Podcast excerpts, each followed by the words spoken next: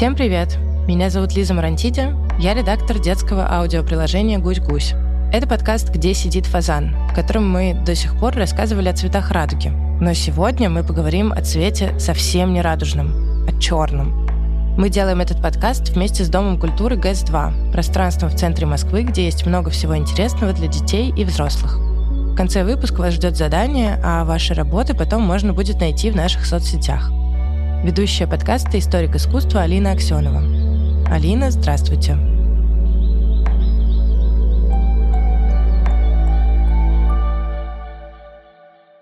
Здравствуйте.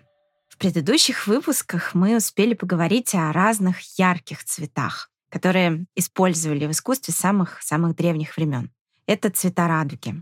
Но нельзя забывать скажем так, о нецветных цветах. Это черный и белый прежде всего. И сегодня поэтому мы поговорим о черном.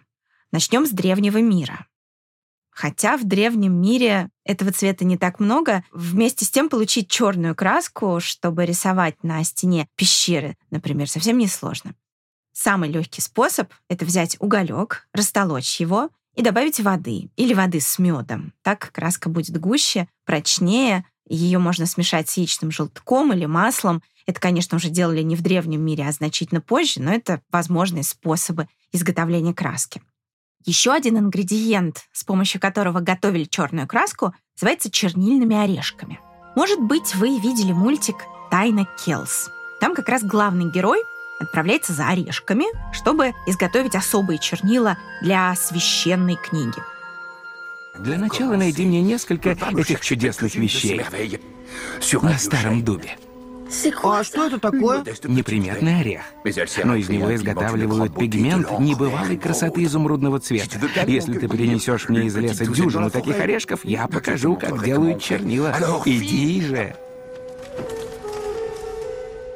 Так вот, из орешков делали обычные чернила. Такие орешки часто растут на дубовых листьях. На самом деле на других растениях они тоже встречаются, но на дубовых самые большие примечательные. На самом деле такие чернильные орешки — это домик для личинки, которую на дубовый лист откладывает насекомое. Оно похоже на осу или на муху, нечто среднее между мухой и осой. Домик становится похожим на небольшой орех. Он появляется из растительных волокон самого листа. И пока личинка в нем растет, там скапливается много химических веществ. Если правильно приготовить эти орешки, могут получиться чернила. Для этого примерно около месяца орешки настаивают в кислотном растворе и добавляют туда еще железные опилки. Чтобы чернила лучше ложились на бумагу, были более вязкими, клейкими, в их состав вводили смолу вишневого дерева. вот представьте себе, что именно так делались чернила почти полторы тысячи лет. Чернилами писали книги и, конечно, делали рисунки.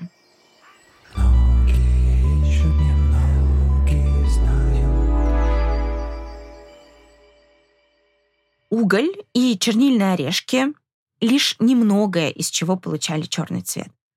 Если мы вспомним об искусстве Древней Греции, то здесь черный нужно искать в первую очередь на вазах, то есть горшках разной формы, которых у греков было очень много.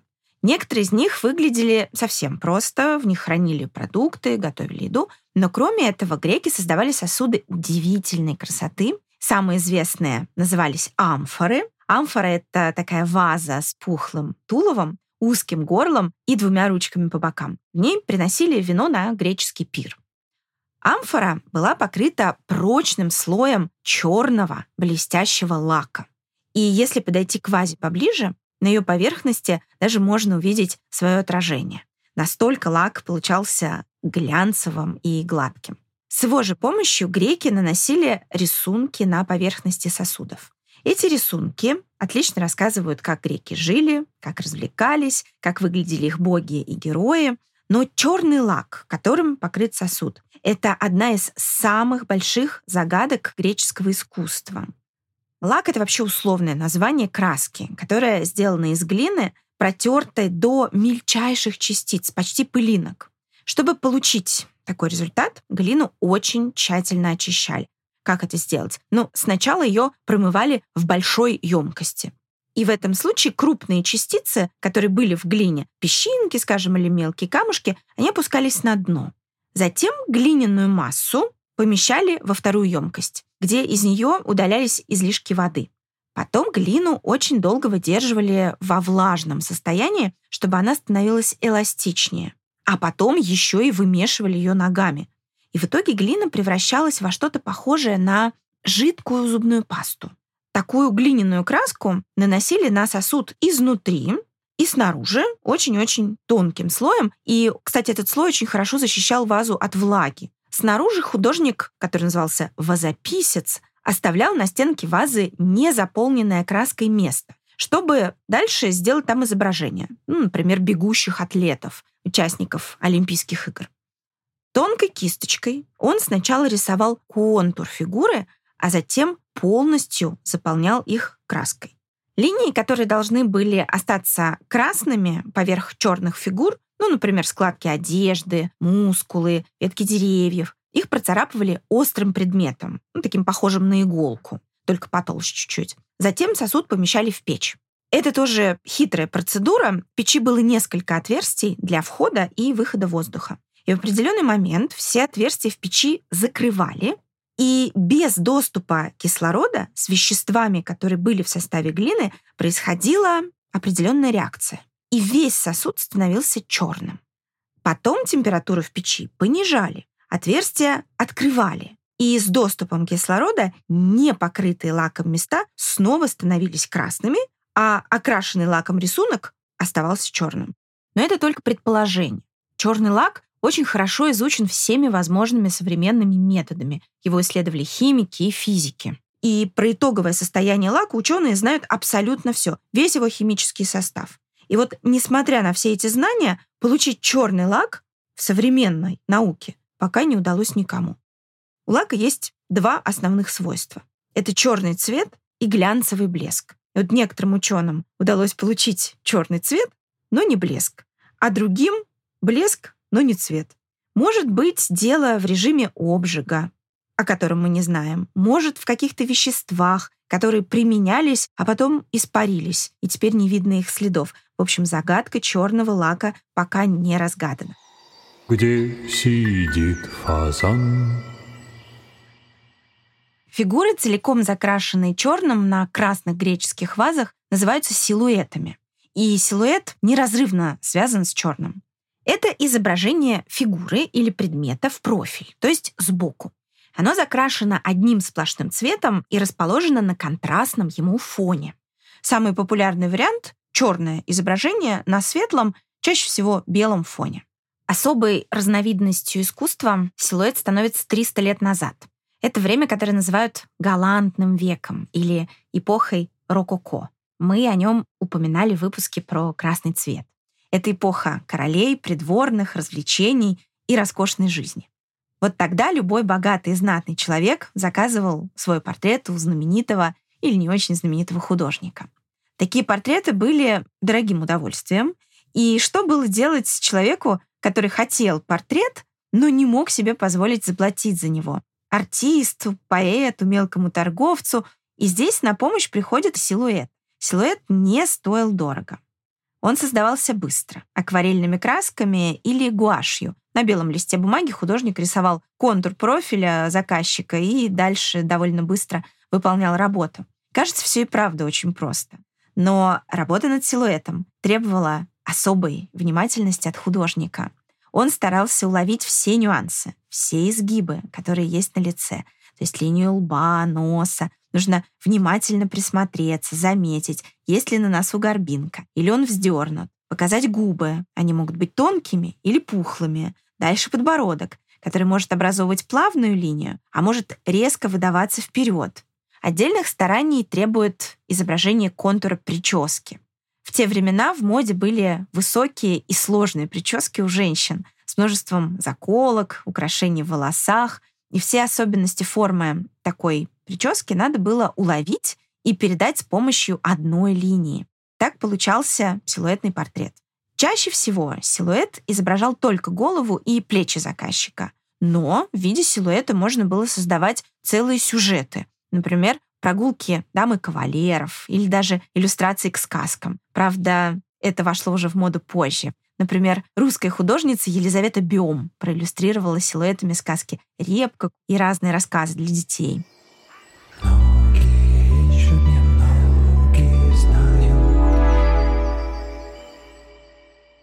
Раз уж мы упомянули иллюстрации к сказкам, которые печатались в книгах, то стоит поговорить и о книге вообще, потому что именно книга дала черному цвету стать очень важным героем в искусстве.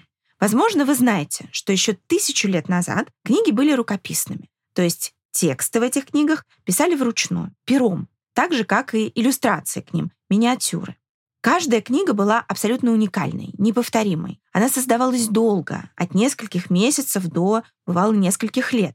Но наука шла вперед, и почти 600 лет назад был изобретен печатный станок. Его создатель — немецкий ученый Иоганн Гутенберг. Помощью печатного станка книги можно издавать гораздо быстрее и в больших количествах. Книги стали доступнее, а люди образованнее в итоге. Конечно, в печатных книгах тоже были иллюстрации, и их тоже делали на станке. И такие отпечатанные рисунки назывались гравюрами. Именно в гравюрах главную роль стал играть черный цвет. Чтобы получилась гравюра, нужно сделать сложную заготовку. Сначала художник создавал рисунок на листе бумаги карандашом или чернилами. После этого он делал копию рисунка на деревянной поверхности. Дальше специальными инструментами все дерево между линиями рисунка вырезалось, ну или его выбирали специальным инструментом. В результате сам рисунок и линии становились объемными.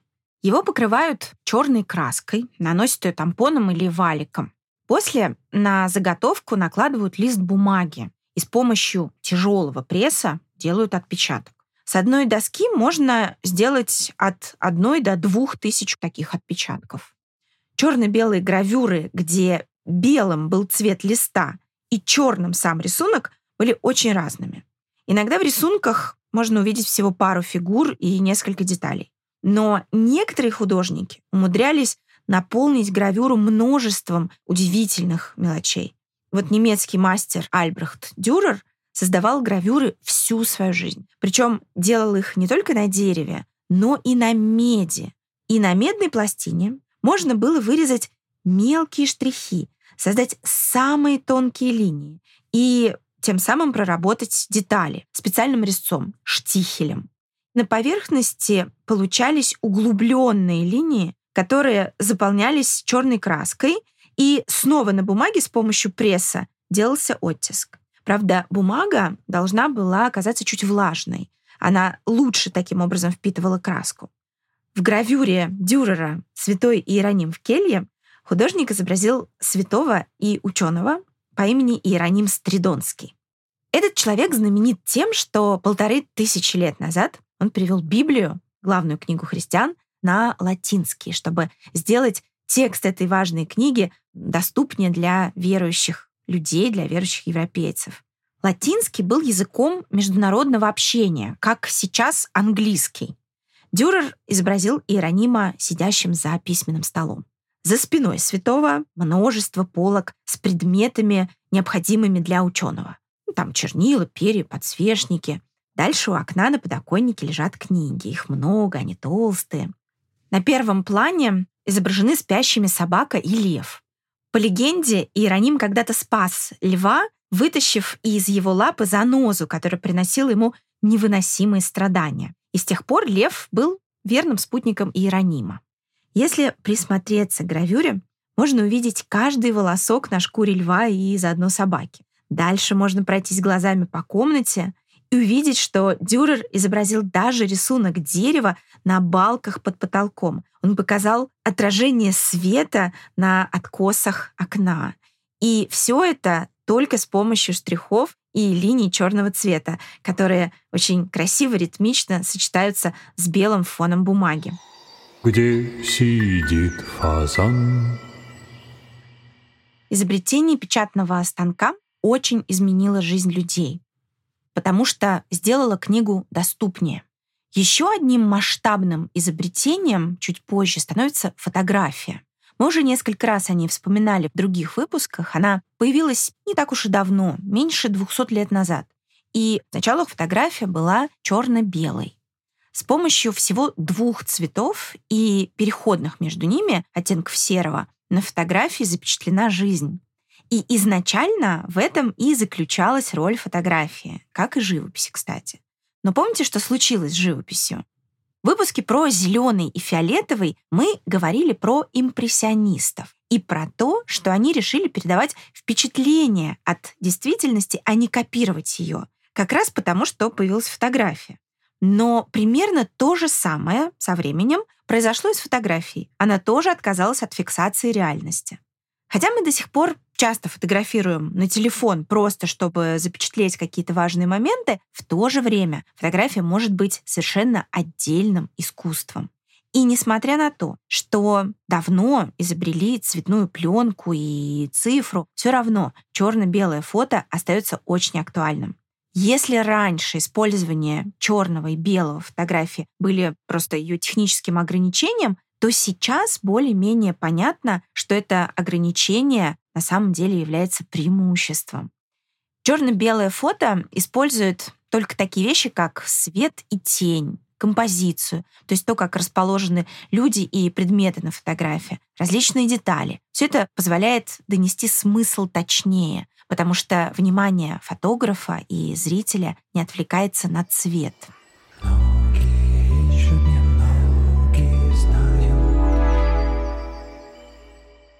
Мы вспомнили импрессионистов, которые решили в картинах передавать не события, а впечатления и движение воздуха оттенками красок и размытостью линий. После импрессионистов появились художники, которые захотели делать это с помощью четких контуров и линий. И иногда одной черной линии, скажем, на странице книги, стене комнаты, на ткани для платья, достаточно, чтобы получился причудливый и очень красивый узор. И у этой линии может быть характер, настроение, скорость движения. Вот, например, французский художник Анри де Тулуз-Латрек, он был автором первых рекламных плакатов, часто рисовал афиши для парижских клубов. В них пели, танцевали, там царила веселая, легкая атмосфера. И самым популярным танцем тогда был энергичный канкан, где девушки высоко, ритмично поднимали ноги, а кружева и оборки их пышных юбок находились в постоянном движении. Вот как показать движение в неподвижном рисунке? Конечно, с помощью черной линии. Тулуз-Латрек показывает танец, нарисовав четырех танцовщиц, которые застыли в прыжке. Они подняли согнутые в колени правые ноги, и девушки одеты в черные чулки и белые юбки. Этот контраст, который позволяет заметить движение юбок. Их оборки показаны волнистыми, даже волнующимися линиями. Кажется, что девушки прямо у нас на глазах быстро движутся в разные стороны. И художник не стал изображать много деталей. Он выбрал самое важное, чтобы передать настроение танца и заведения, которое он рекламирует. Где сидит фазан? Раз уж мы заговорили о юбках, чулках и платьях, давайте отвлечемся на моду. Черный цвет в одежде долгое время был символом богатства. Во многом потому, что окрашенная в темный ткань стоила намного дороже, и Черный краситель должен быть крепким и качественным, чтобы не выцветать, а это стоило денег. Черный цвет носили придворные по праздникам, во время важных событий, торжественных церемоний. Этот цвет тогда не казался мрачным и уж точно не был символом печали. Но 500 лет назад французская королева Екатерина Медичи пришла на похороны своего мужа, короля Генриха, в черном наряде, в знак уважения к умершему. И именно с этого времени черный стал цветом траура. Ну, во многом потому, что еще этот траур королева носила примерно 30 лет. И черный стал у аристократов из-за этого еще более модным. Если мы посмотрим на картины художников, живших примерно 400 лет назад, то заметим, что на большинстве парадных портретов герои одеты именно в черный. Дорогие черные ткани часто эффектно украшены жемчугом, драгоценными камнями и белыми воротниками. Часто их делали из накрахмаленной ткани или кружев. Они были очень высокими, объемными и плотно охватывали шею. И вот из-за этого голова немного приподнималась, и человек смотрел на окружающих как бы сверху вниз, надменно, как и положено было дворянину в те времена. Но опять же, здесь сочетание черного с небольшим количеством белого давало торжественность, величественность. Черный цвет не перестал быть изысканным цветом высшего общества и дальше. Черные платья носили на балах. Черные фраки надевали князья и графы по торжественным случаям. Но совершенно особую жизнь черный цвет начал играть сто лет назад когда французская кутюрье, то есть дизайнер одежды, ее звали Коко Шанель, создала модель изысканного и очень скромного платья длиной до колен без украшений, без лишних деталей. И это платье вошло в историю под названием «маленькое черное платье». Оно считается абсолютно универсальным, удобным для любого случая. В нем можно пойти на работу, на серьезное совещание, переговоры, а можно надеть на вечеринку или на праздник. Вот так был изобретен абсолютный шедевр в мире моды.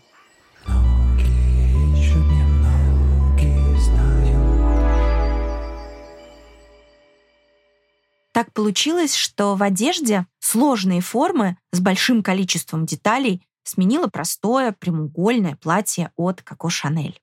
Похожая вещь за 10 лет до этого произошла в живописи. И здесь тоже черный цвет сыграл важную роль. Он стал героем одной из самых известных картин в мире. Она называется «Черный квадрат». Эту картину написал русский авангардист, то есть художник-экспериментатор Казимир Малевич. Многие смотрят на эту картину с усмешкой и говорят, что любой может сделать то же самое. Но сто лет назад искусство еще не набралось смелости создавать такие работы. И Малевич был первым. И своей картиной он хотел сказать, что в начале нового века искусство должно измениться, стать таким, каким оно раньше не бывало. Почему такая мысль пришла художникам в голову? Дело все в том, что начало XX века — это очень сложное, изменчивое время, когда мир буквально рушился на глазах и создавался заново. Это время, когда началась Первая мировая война, глобальная катастрофа в мире. Тогда же случилась революция в России, и старый мир как бы рухнул, разрушился. Многие были убеждены, что мир нужно строить заново, и для этого использовать самые простые и понятные формы. Поэтому искусство должно отказаться от изображения сложных фигур с завиточками, украшениями, а перейти к самым простым, геометрическим формам, треугольникам, окружностям, квадратам. И как бы для создания такой простоты художник решил вообще не брать цвет, а выбрал отсутствие цвета, изобразил черный квадрат на нецветном белом фоне.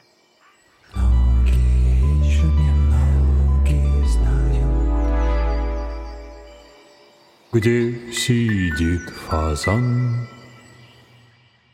Мы привыкли считать, что черный цвет связан с печалью, злом и отрицательными сторонами жизни.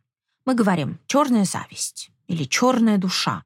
Так можно сказать о коварном злом человеке. Или «очернить», то есть сказать о ком-то плохо черное дело, это плохое дело, или черный день, неудачный день. Но в этом выпуске мы узнали, что черный цвет можно воспринимать и иначе. Он торжественный, изысканный, сдержанный, если говорим об одежде. С помощью черного можно передать характер человека или события через силуэт. Черный дает четкость и позволяет сконцентрироваться на деталях в гравюрах и в фотографии.